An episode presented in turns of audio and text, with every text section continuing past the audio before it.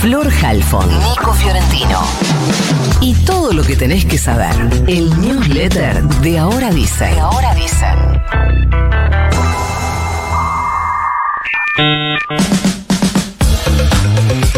Ayer hubo varias amenazas de bomba en lugares. Primero, en la estación Constitución del tren Roca, que obligó a la evacuación del edificio. Hubo que revisar todas las formaciones, hubo que revisar los andenes de la estación de tren, la cabecera de la línea C de subte con la que está conectada y se dio por terminada después la emergencia porque no encontraron nada, pero en el medio hubo que cerrar todos esos espacios. Unas horas más tarde, tres llamados entraron al servicio de emergencia 911 para alertar de la posibilidad de que artefactos explosivos hubieran sido colocados en los edificios de Crónica, Canal 13 y C5N. Desde la policía de la ciudad informaron que las tres amenazas de bomba se hicieron desde el mismo número telefónico. También hubo que evacuar los edificios. Así está la cosa. El juez federal Daniel Rafecas declaró en rebeldía a cuatro ciudadanos libaneses acusados de ser partícipes secundarios del atentado a la AMIA. Lo que pasó es que pesaba sobre ellos una orden de captura dictada por el propio juez Rafecas en junio y ahora dio por transcurrido el término durante el cual tenían que presentarse ante la justicia estos supuestos partícipes secundarios. Rafecas hizo lugar en junio a un pedido de la UFIAMIA, la unidad fiscal que investiga el atentado del 18 de julio de 1994 que causó la muerte de 85 personas. Y el pedido se refiere a estos cuatro sospechosos como supuestos partícipes secundarios. Son cuatro personas que residirían en Paraguay, ahora ya declarados en rebeldía. La carrera de abogacía de la Universidad Nacional de Tucumán va a lanzar una nueva asignatura optativa denominada Protección Jurídica de las Personas LGBTIQ, una acción pionera en la educación. Sí, Micumán, una acción pionera en la educación pública con el plan de gestar un modelo de formación de juristas activistas. Eso a mi ley le va a encantar.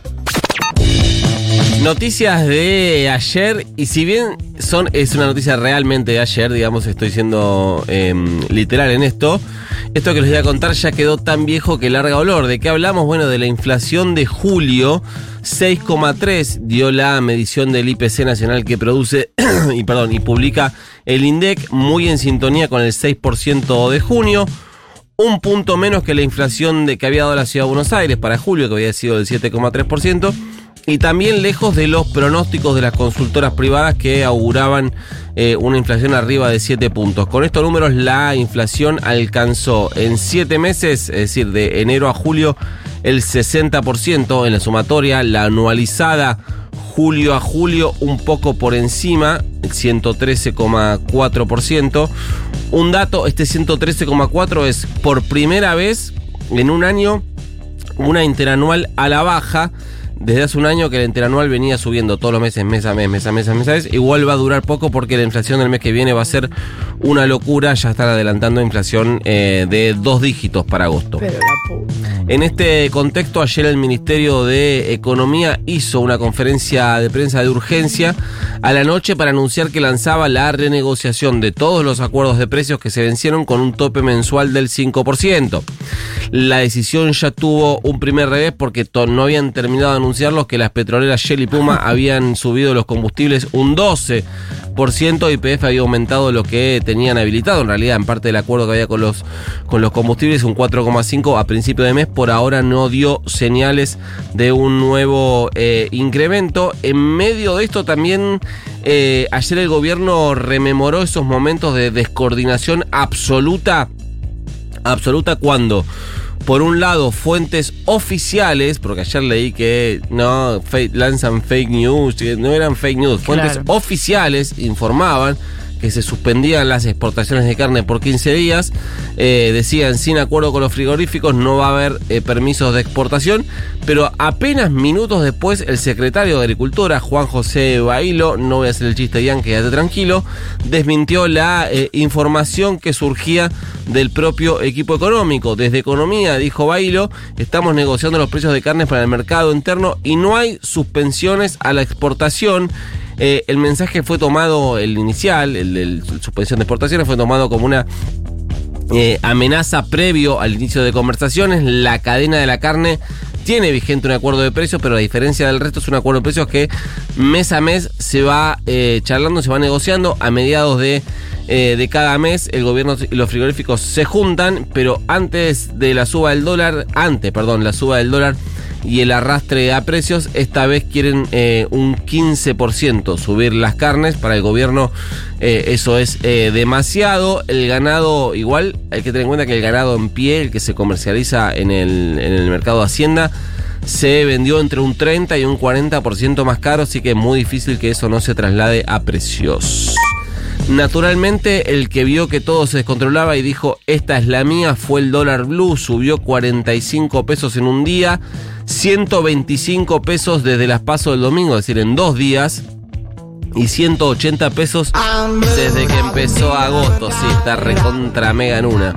Eh, que aún, eh, o sea, si 180 pesos en un mes, en, o en, en- de acá- ahora a agosto, eh, que aún no llegó a la mitad de agosto, no llegamos a la mitad, por lo cual el dólar paralelo se comió además en dos días el achique de la brecha que el gobierno intentó con la devaluación del dólar oficial. El dólar, con el lunes, perdón, con la devalueta del 22%, la brecha se había achicado al 75%, hoy ya es de nuevo superior al 100%. Confirmó Javier Milei contactos directos con el Fondo Monetario Internacional. El primero en anunciarlo fue el propio Milei. Dijo que se contactaron con su hermana para organizar una reunión. Dijo, nosotros no tenemos problemas con el fondo. Esto después fue confirmado por el propio fondo a través de voceros oficiales. Eh, ayer Milei insistió con la línea que eh, no va a tener problemas con el fondo porque él está dispuesto a hacer un ajuste muchísimo más grande que el que el fondo pide. Igual ojo, porque el FMI no tiene como objetivo el ajuste, sino básicamente lo tiene como receta para que eh, poder cobrar una receta que nunca funciona igual, pero digo, no, lo tiene como receta para poder cobrar. Si vos rompés completamente la economía haciendo un ajuste brutal y no cobrás un sope, liberás todos los impuestos, no tenés guita para cobrarle, no es que el FMI va a estar contento. Eh, el FMI también había tenido contactos eh, y eh, estaría buscando un encuentro con Patricia Bullrich. En este contexto, Massa va a viajar la semana que viene a Washington para estar allí cuando el directorio del fondo trate el acuerdo que alcanzó la Argentina con el staff técnico a fines de julio. El miércoles 23 es la fecha que tiene prevista esa reunión y es una fecha clave para economía porque espera que a partir de eso se empiecen a generar los desembolsos necesarios para calmar los mercados, si no, si no, no sé. Lo mandamos, che. Mandé. Sí, ya fue que se enteren. You've got mail.